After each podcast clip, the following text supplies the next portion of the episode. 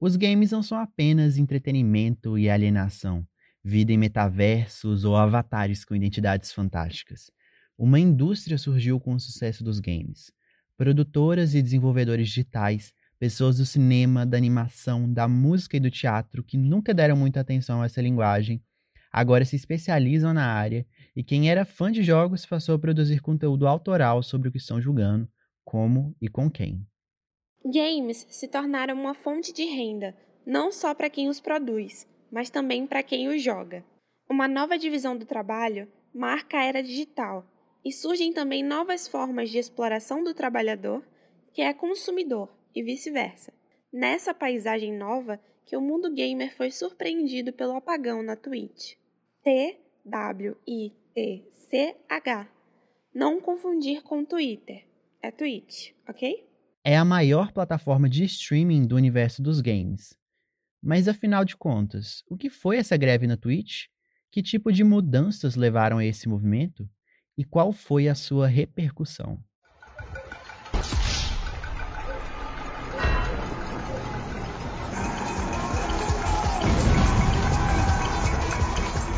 Podplay, o podcast da Games for Change América Latina. Olá, eu sou a Rai. Oi, eu sou o Pedro, mas pode me chamar de PP, e esse é o Podplay, o podcast da Games for Change América Latina. Hoje vamos falar sobre a greve na Twitch, a plataforma que mais se destaca no mercado da transmissão ao vivo de conteúdos. O apagão da Twitch foi uma convocação para que os streamers não entrassem na plataforma no dia 23 de agosto, como uma espécie de greve. E, para entender melhor tudo isso, conversamos com a Tayla Bertolozzi, mestranda no programa de pós-graduação interdisciplinar Humanidades, Direitos e Outras Legitimidades, da Faculdade de Filosofia, Letras e Ciências Humanas, a FEFELESTE da USP, com um projeto sobre a plataforma Twitch. É, bom dia, tudo bem? A Tayla resume a plataforma como uma espécie de YouTube voltada principalmente para o nicho dos jogos, mas que também conta com outros tipos de programação que são transmitidos pelos usuários, como vlogs, shows e outras atividades interativas. Bom, de acordo com a Tayla, na verdade, quando a Twitch surgiu lá em 2007, ela ainda não se chamava Twitch, mas Justin TV, o nome Twitch só veio quando a Justin TV foi comprada pela Amazon, em 2014. A partir daí, a Twitch só cresceu, até virar a gigante dos games que conhecemos hoje, dominando o mercado das plataformas de streaming de jogos digitais. Dentro dela, nós temos os produtores de conteúdo, chamados muitas vezes de streamers, e os espectadores, que é o pessoal que se interessa pelos jogos e pelas transmissões que os streamers fazem na plataforma. Que nem no YouTube, os streamers montam seus próprios canais, onde transmitem os jogos que consomem e compartilham com as pessoas interessadas em assistir o que eles têm a oferecer, formando uma espécie de comunidade virtual interativa. A princípio, a Twitch é uma plataforma que dá acesso grátis a qualquer um que tenha interesse nos conteúdos que estão dentro dela. Mas, se eventualmente a pessoa que frequenta o serviço quiser se inscrever em um canal, normalmente em troca de umas vantagenzinhas na comunidade montada pelo streamer, ela pode fazer isso de duas formas. Se ela for assinante do Amazon Prime, um programa de benefícios da Amazon, ela pode se inscrever gratuitamente em um canal por mês. Mas, se ela não assinar o Prime, ela precisa pagar um valor fixo.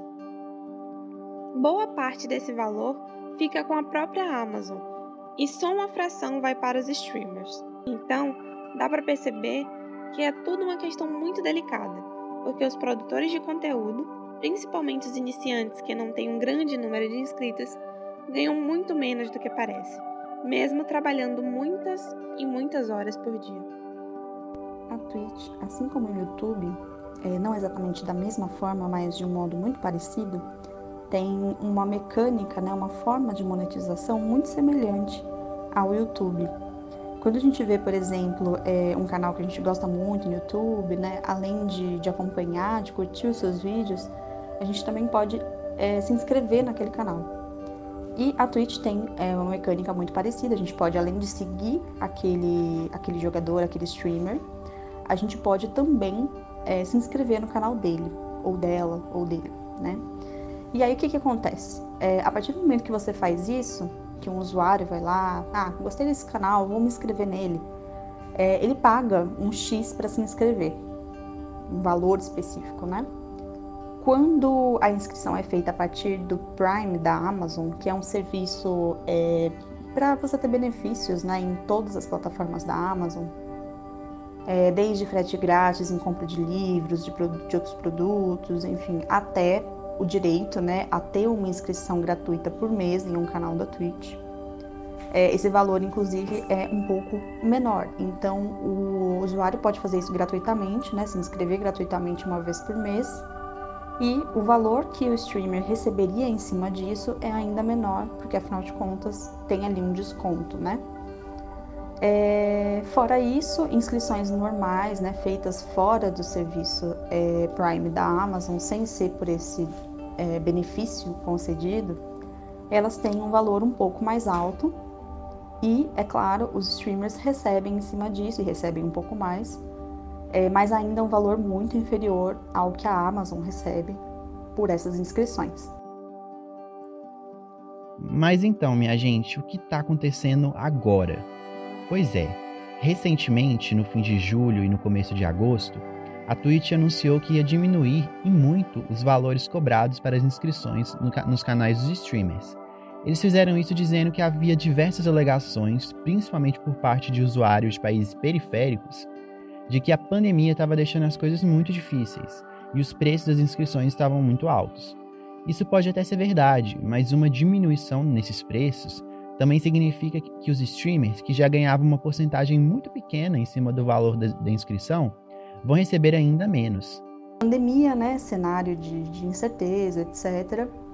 É, e a Twitch resolveu ouvir, segundo sua justificativa, né, inclusive disponibilizada no próprio site da plataforma, é, resolveu ouvir os usuários que se inscrevem nos canais é, que estavam alegando que os preços estavam muito altos. Para você se inscrever num canal, você tinha um valor muito alto. No Brasil, se eu não me engano, era cerca de 27 reais ou algo semelhante. É, e isso dificultava, inclusive, o apoio a esses streamers. É, portanto, a Twitch resolveu diminuir o valor dessa, dessa inscrição e sobretudo em países periféricos. A gente teve uma redução de 66% no caso do Brasil, enquanto que outros países mais desenvolvidos não tiveram nenhuma redução de 10%, justamente pensando é, nas questões mais estruturais que atingem a esses países. E, portanto, né, estamos falando aqui sobre renda, é uma coisa que gera muita incerteza, né, muita dificuldade, e é claro que em seguida streamers, enfim, jornalistas, pessoas é, que investigam a pauta ou que se preocupam com ela diretamente, é, já se indagaram e começaram a questionar que isso afetaria a renda deles. Afinal de contas, a partir do momento, a, a lógica que se tem, né, mais fácil, é que a partir do momento em que você reduz o valor dessa inscrição, os streamers vão então passar a receber menos, né? Se antes eu pagava 27 reais, 26 para poder me inscrever num canal e um streamer ganhava um X em cima disso, quando eu passo a cobrar 7 reais e alguma coisa, consequentemente a ideia que se tem é que ele vai receber ainda menos em cima desse valor. Até porque vamos lembrar que a maior parte desse valor ainda fica com a Amazon. Para os maiores, que mobilizam milhares de pessoas por dia, não é um problema tão grande assim.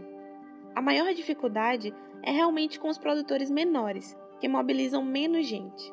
Então, no fim das contas, foi esse conjunto de acontecimentos que acabaram motivando a greve. Um pouco antes dela acontecer, a Twitch até chegou a montar um programa para dar auxílio aos streamers menores, uma iniciativa de 12 meses em que eles ganhariam uma quantia que iria diminuindo com o passar do tempo, para ajudá-los a se adaptar às mudanças da plataforma. Porém, essa ideia foi muito pouco divulgada e ainda não surtiu resultados significativos. Por isso, os produtores decidiram organizar o apagão da Twitch, assim mesmo.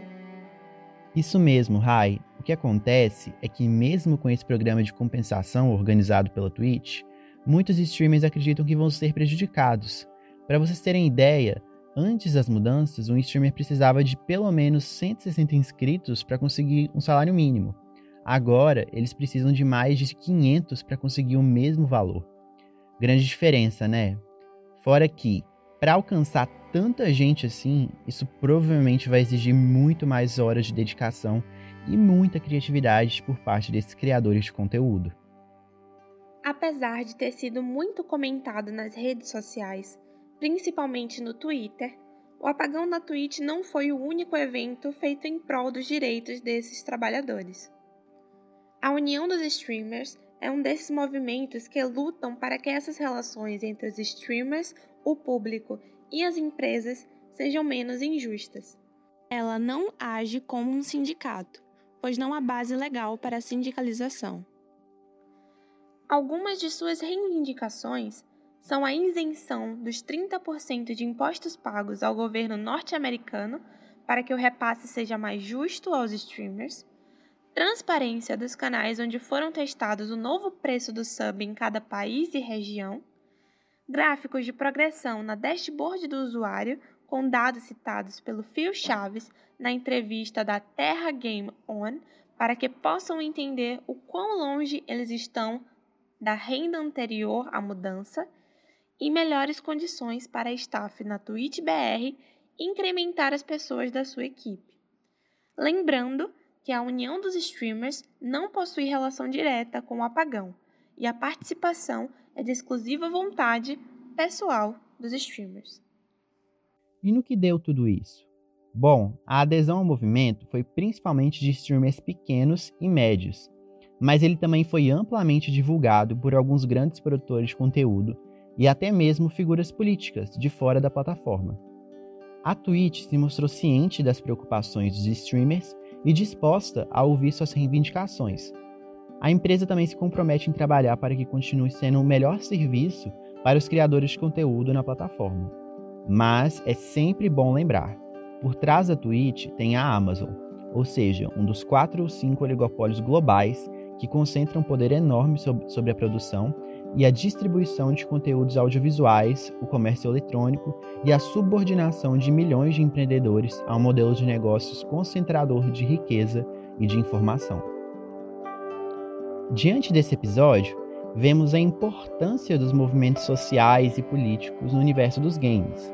Novas formas de organização trabalhistas, aparentemente autônomas, pois ainda estão vinculadas às plataformas cibernéticas e, consequentemente, às grandes empresas que dominam o setor audiovisual, implicam relações conflituosas que demandam ações para que as estruturas se tornem menos exploratórias. Nesse sentido, as manifestações por parte dos streamers, que formam a força de trabalho, são válidas e protegem a área virtual que se consolidou nessa plataforma. Os discursos de ódio e as relações interpessoais são outros tópicos que concentram movimentações políticas, mas isso é assunto para outro episódio.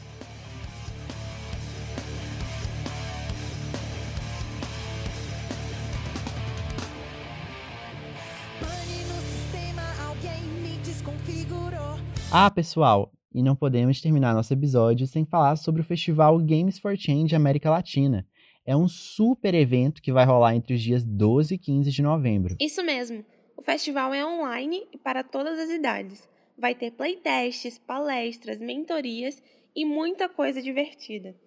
Então já sabe, né? Segue a página do festival nas redes sociais e não deixe essa oportunidade passar, hein? É isso, pessoal. Esse foi o Podplay. Esse episódio foi apresentado por Raíssa Anjos e Pedro Reis, roteirizado por Elias Af Filho, Nicole Balbi e Pedro Reis, editado por Gustavo Santana e dirigido por Gilson Schwartz. Vemos vocês na próxima fase. Tchau, tchau!